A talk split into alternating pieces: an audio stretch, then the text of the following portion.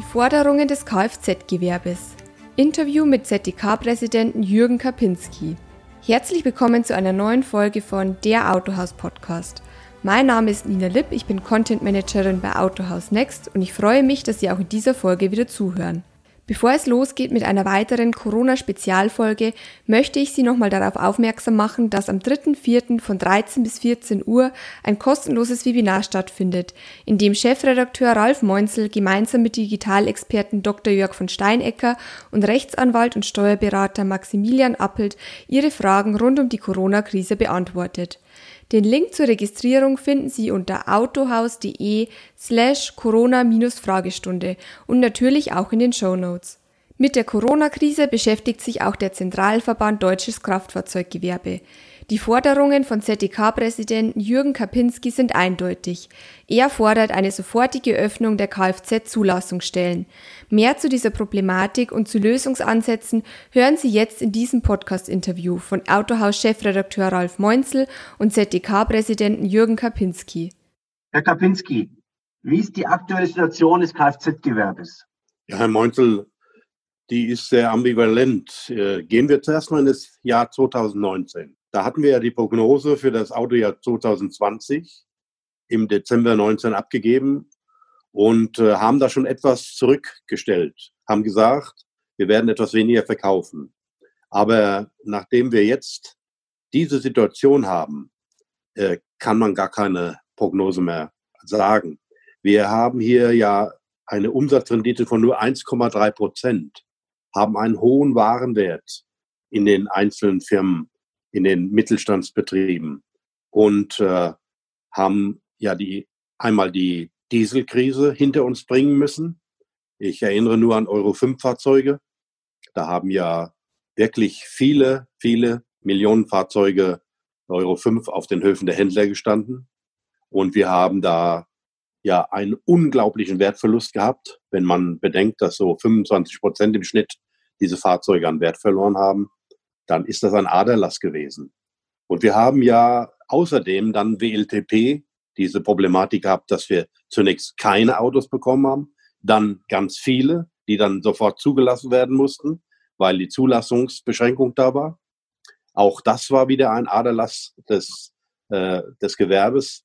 Und dann haben wir ja die Umstellung in die Digitalisierung und in die Elektromobilität, die ja auch ein ein komplettes Umstellen der Firmen bedeutet. Und wenn man das alles zusammennimmt und jetzt dann die äh, Corona-Krise hat, dann muss ich sagen, also es ist ja unglaublich, was unser Gewerbe zurzeit stemmt. Und deswegen ist es natürlich für uns eine Dramatik, dass wir jetzt in den Läden keinen Verkauf mehr durchführen dürfen. Das ist auch nur sehr schwer zu verstehen, Herr Meunzel, weil die Kunden, die zu uns in die Werkstatt kommen, die sind doch schon mal im Haus die werden doch bedient unter allen Sicherheitsvorschriften. Wir sind ja für äh, eine Sicherheit ersten Ranges, für die Menschen, für die Mitarbeiter, für uns selbst. Das ist doch selbstverständlich. Und wir erkennen auch ausdrücklich die Leistung der Politik an. Das ist eine sensationelle, schnelle Art und Weise, wie hier gehandelt wurde. Dafür kann, kann man sich nur bedanken. Also das sehen wir im Gewerbe alle so. Aber trotzdem ist es, wenn wir die Läden nicht aufmachen dürfen, wie der normale Einzelhandel, dann haben wir ein echtes Problem, ein finanzielles Problem. Weil das können wir überhaupt nicht mehr reinholen, auch danach nicht. Und dann nutzen uns die Kredite wenig, weil die werden ja dann zeitverzögert fällig. Aber uns fehlt doch der Ertrag, die Einnahme. Also das heißt ja letztlich, die ganz klare Forderung Nummer eins des Kfz-Gewerbes ist, oder des Autohandels besser gesagt, macht die Läden wieder auf. Das ist eigentlich eine Forderung von uns, die natürlich äh, auf Unverständnis stoßen wird zunächst, weil die Politik uns als normalen Einzelhandel eingruppiert hat. Aber ich habe ja eben gerade dargestellt, dass es nicht so ist aufgrund der unglaublich hohen Warenwerte und äh, die Werkstätten allein, die können sich über die Zeit retten ein wenig, indem die halt Kurzarbeit für fast die ganze Mannschaft äh, einreichen und dann mit einer Notmannschaft arbeiten. Die haben ja keinen Warenwert in diesem Sinne. Die Fabrikatshändler aber, diese Unternehmen, die sowohl Handel wie auch die, äh, das Handwerk haben, die können das nicht. Wir haben halt die Gebrauchtwagen, die stehen Und die Neuwagen, die stehen, und zwar die Lagerwagen, Ausstellungswagen. Wir können noch nicht mal die Fahrzeuge ausliefern. Die haben ja vorhin gesagt, Herr Monzel, die Zulassungsstellen sind nicht geöffnet oder zum Teil nicht geöffnet. Das ist ein Unding. Das heißt, wir können die Ware, die zurzeit bei uns dasteht für Kunden, noch nicht mal ausliefern, weil wir sie nicht zulassen können. Hier wäre eigentlich die Forderung von unserem Gewerbe, dann nehmen wir doch die Zulassungsstellen zu uns in die Firmen. Wir können das sicherstellen, wenn wir den Zugriff haben mit einem geschützten, mit der geschützten Leitung, geschützten Computer, können wir auch abfragen, ob eine Steuerlast oder irgendwas vorliegt und können die Autos zulassen. Wir können das. Wir schaffen das. Wird ja in Warum? anderen Ländern schon gemacht. Warum eigentlich haben die Zulassungsstellen geschlossen? Ich meine, äh, die, die müssten doch hier das öffentliche Leben aufrechterhalten. Und äh, ich meine, Zulassung ist ja wie, wenn ich im Geschäft was zu essen kaufe. Das ist ja kein großer Akt. Nein, wir könnten das auch vollkommen äh, übertragungsfrei von Mensch zu Mensch. Wir könnten das ja sicherstellen, dass wir ein Paket abgeben mit den Zulassungen und äh, das irgendwo in eine Box tun oder in einen Schalter legen und dort könnte es ja übernommen werden. Also das ist vollkommen berührungslos würde das ja stattfinden. Wir sind ja auch hier in Frankfurt zum Beispiel, wo ich meine, äh, meinen Hauptbetrieb habe, ist ja die Situation schon länger schwierig. Wir haben teilweise bis zu drei Wochen Wartezeit als Handel für eine Fahrzeugzulassung. Das ist unzumutbar, weil die, die Firmen halten doch das ganze, die ganze Wirtschaft am Laufen. Und wir werden behandelt wie dritter Klasse Patienten. Wir, wir kommen einfach nicht direkt zum Zug mit den Zulassungen, sondern der Privatkunde, der irgendein Auto und Gebrauchten kauft, wird bevorzugt behandelt. Und das Gewerbe mit Tausenden von Zulassungen, das wartet hinten an. Bis zu drei Wochen. Ich habe hier auch interveniert in der Zulassungsstelle in Frankfurt. Da wurde mir gesagt, Personalknappheit. Da kann ich nur sagen, wenn wir so handeln würden in unseren Unternehmen, da könnten wir gar nichts mehr sicherstellen. Bei uns fehlt das Personal auch, wird krank und so weiter, hat Urlaub. Also da muss man halt das organisieren. Und da muss man auch in der Stadt sowas organisieren. Aber jetzt eine Antwort uns zu geben in dieser schwierigen Zeit, zu sagen, wir schließen die Zulassungsstelle ganz, lieber Herr Monzel, das ist ja wohl ein Hammer.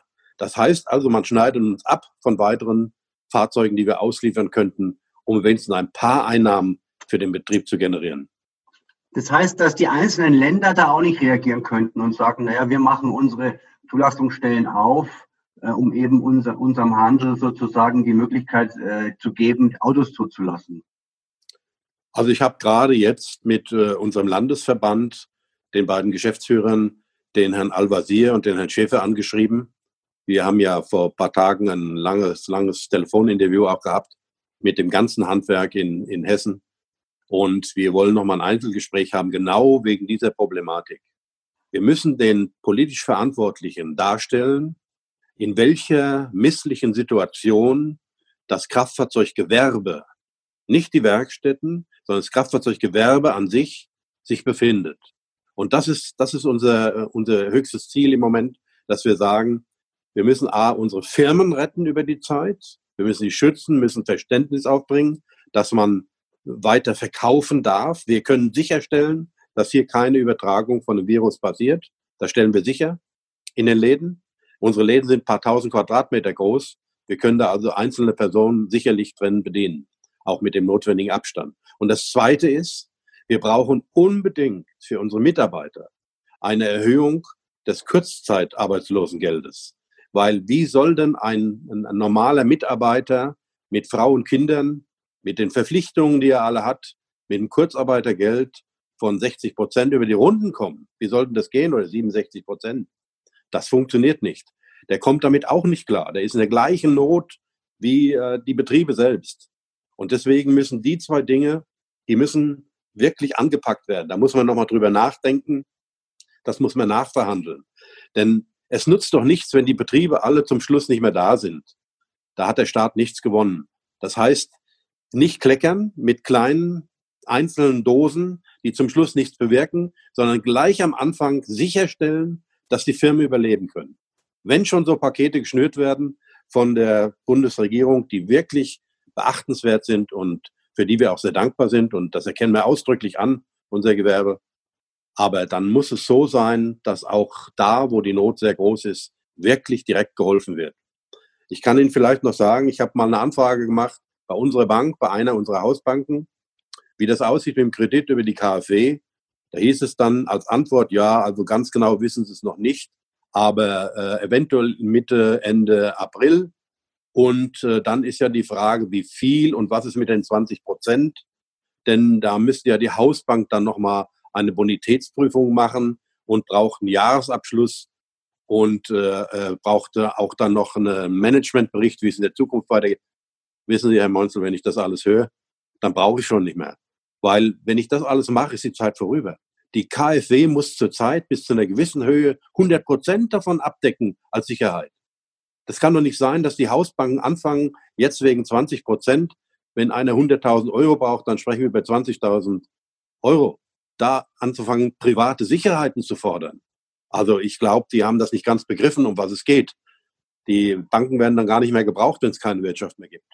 Das heißt ja letztlich, dass dann äh, dieses Paket der, der Branche ja nichts hilft, was die Finanz, was, was KfW-Kredite betrifft. Das, das Paket äh, hilft der Branche natürlich äh, scheinbar vom Geld her, um eine Zeit zu überbrücken.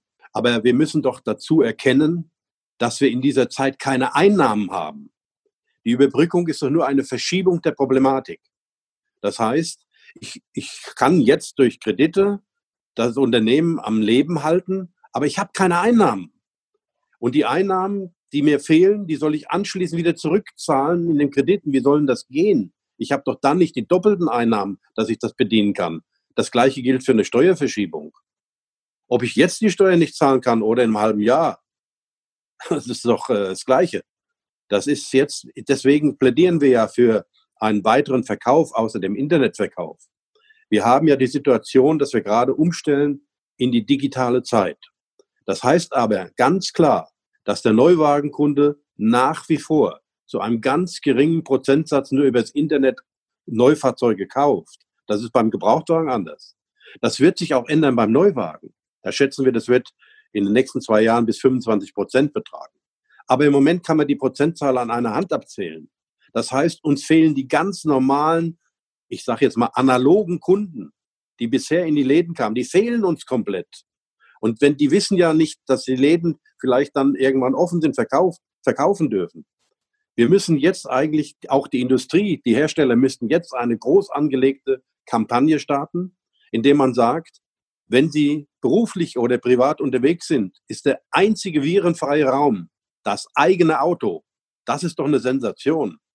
Das Auto ist das persönliche eigene Auto ist virenfrei, wo ich mich drin bewege. Da kann ich sicher sein, dass ich damit gesund hinkomme, wo ich hin will. Und das müssen wir jetzt auch den Bürgern sagen. Und wenn die Bürger wissen, die Menschen, dass wir Autos verkaufen dürfen, dann wird es auch wieder anlaufen. Aber im Moment ist ja eine Schockstarre. Das heißt, wir haben kaum Betrieb in den Werkstätten, die ja offen sind, und wir haben null Betrieb im Bereich Verkaufsraum. Und das kann nicht funktionieren. Das funktioniert vielleicht ein paar Wochen, aber dann gibt es echte Probleme. Das Thema ist ja wahrscheinlich auch, wenn ich auch übers, übers Internet verkaufen kann und es, da, geht ja, da geht ja auch was. Äh, und wenn ich mich auch aufgestellt habe dazu, das Auto kann nicht zugelassen werden. Damit habe ich ja auch dann das Handicap. Ich habe zwar ein verkauftes Auto, bekomme aber auch kein Geld, äh, weil ich eben das Fahrzeug nicht ausliefern kann. Ja, da beißt sich ja die Katze wieder in den Schwanz. Das ist ja genau auch das Thema. Also wir haben da ganz sicher den Bedarf, die Zulassungsstellen sofort geöffnet werden. Müssen als Dienstleister offen sein und gerade in der Krise müssen auch die Menschen in der Zulassung so handeln, dass wir keine Probleme haben. Wenn ich mir da die Ärzte angucke, die setzen ihr Leben aufs Spiel. Die arbeiten Tag und Nacht. Und die Pfleger, das heißt die Zubringerdienste und alle, die setzen sich wirklich ein für die Allgemeinheit. Und die Zulassungsstellen machen einfach mal zu. Das kann doch nicht sein. Die verwechseln das Wort Zulassung. Die verwechseln das. Die müssen heißen, Auffassungen müssen die heißen. Wie kann denn das Kfz-Gewerbe Druck ausüben oder können einzelne Händler Druck ausüben, indem sie eben mit den Abgeordneten sprechen, indem sie die Zeitung informieren? Wie schafft man da, dass man in die Medien kommt, dass hier auch der öffentliche Druck entsteht, dass das kapiert wird, dass da was passieren muss? Das geht nur durch eine sachliche Darstellung der tatsächlichen Situation und Lage, zum einen. Zum anderen, so wie Sie gerade gesagt haben, Herr Meunzel, wir müssen in allen Bereichen, alle, die heute mit dem Gewerbe zu tun haben, müssen ihre Bundestagsabgeordneten, Ihre Landesregierung, Ihre Politiker vor Ort in den Städten müssen die informieren über die Situation, in der sie sich befinden. Dann haben wir eine Chance, dass dafür ein Verständnis entsteht. So wie bei der Nachrüstung mit der Hardware. Das ist ja nur deshalb gekommen, weil wir wirklich nicht nachgelassen haben bei der Politik, einfach davor zu stehen, zu sagen, warum machen wir das nicht? Der Wertverlust bringt uns um. Da gab es ja Firmen, die haben Millionen verloren. Und es kann doch nicht sein, dass die Politiker in ihren Sonntagsreden immer das, den Mittelstand hervorheben, Familienbetriebe, aber wenn es Not am Mann ist, die allein stehen lassen. Das geht nicht. Wir fordern jetzt ein, dass sie unsere Not auch hören. Und wenn die begründet ist, so wie bei uns, dann werden wir zusammen mit der Politik sicherlich einen guten, gehbaren Weg finden, dass wir in der Zukunft auch noch da sind und die Sicherheit im Straßenverkehr und all das, was dazugehört, dann garantieren können. Denn wir garantieren die Sicherheit für alle Teilnehmer des Straßenverkehrs. Das Kraftfahrzeuggewerbe, jeden Tag. Das vergisst man leicht. Man vergisst auch leicht, dass allein in unserem Gewerbe, das Gewerbe, das ich vertrete, haben wir fast 500.000 Mitarbeiter. 460 oder 70.000 Mitarbeiter. Wir haben 96.000 Lehrlinge, die in der Ausbildung sind. Das darf man doch nicht alles vergessen. Wir haben 37.000 Betriebe. Wenn wir die Karosseriebauer nehmen, die ja bei uns angeschlossen sind, die Karosseriebaubetriebe, dann sind wir über 40.000 Betriebe. Also das ist doch eine Größenordnung, wo auch die Politik sagen muss, wir müssen hier sehr sorgfältig zuhören, was bedrückt und müssen einen gehbaren Weg für beide Seiten finden. Wir verlangen ja nichts Unmögliches. Wir verlangen ja nicht irgendetwas, was nicht darstellbar ist, sondern wir suchen zusammen mit den verantwortlichen Politikern einen Weg, wie wir es schaffen können, die Betriebe über diese schwierige Zeit hinweg mitzuhelfen zu überleben, dass die überleben können. Wie ist denn Ihre Bewertung der Hilfestellung, die es jetzt von Herstellern gibt, Importeuren gibt und auch von den, von den Captives oder von den Non-Captives, also von den das Banken? Das ist der richtige Weg. Wir brauchen zurzeit ganz viele Hilfen, in, gerade im Bereich der hohen finanziellen Kosten. Also wenn wir jetzt äh, vom Hersteller äh, gestreckte Zahlungsziele kriegen, dann ist das der richtige Weg. Und äh, ähnliche Dinge. Das, das befürworte ich sehr stark.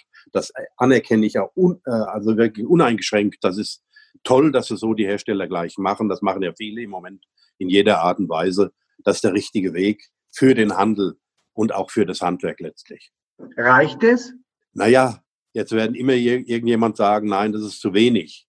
Äh, ich glaube, man muss das so beantworten, dass man sagt, jedes, jede kleine Hilfe hilft uns letztlich weiter. Die äh, großen Dinge sind ja Zahlungsziele, weil Sie wissen ja, was so ein Neufahrzeug heute kostet. Da ist ja ein Schnitt von 25.000, 30.000 Euro schnell erreicht. Und wenn jemand die größeren Fahrzeuge verkauft, dann sprechen wir ja von 100.000 oder mehreren 100.000 Euro.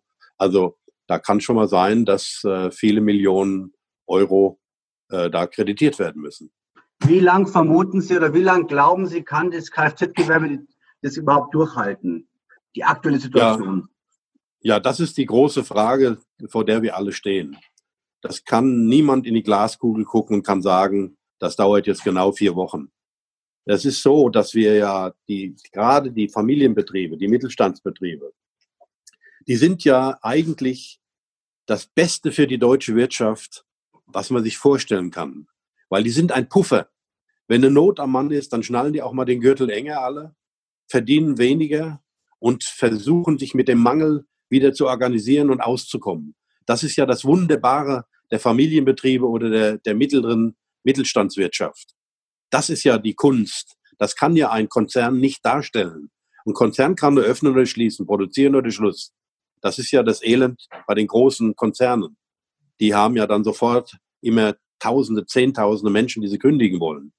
Das ist beim Mittelstand anders. Wir versuchen keine Kündigung auszusprechen. Wir versuchen jeden Mitarbeiter mitzunehmen über diese schwierige Zeit. Aber das bedeutet natürlich auch viel Verständnis der Mitarbeiter, weil die auch sehr stark davon betroffen sind. Und das bedeutet auch ganz viel äh, Kraft und Zuversicht von den Inhabern selbst, von denen, die solche Unternehmen führen. Welche Maßnahmen haben Sie jetzt speziell in Ihren Betrieben ähm, durchgesetzt, um eben möglichst lange sozusagen die Situation auszuhalten? Ja, wir haben natürlich äh, für 50 Prozent unserer Mannschaft Kurzarbeit angemeldet und auch durchgeführt. Wir haben viele von dem kaufmännischen Teil in Homeoffice Arbeit geschickt.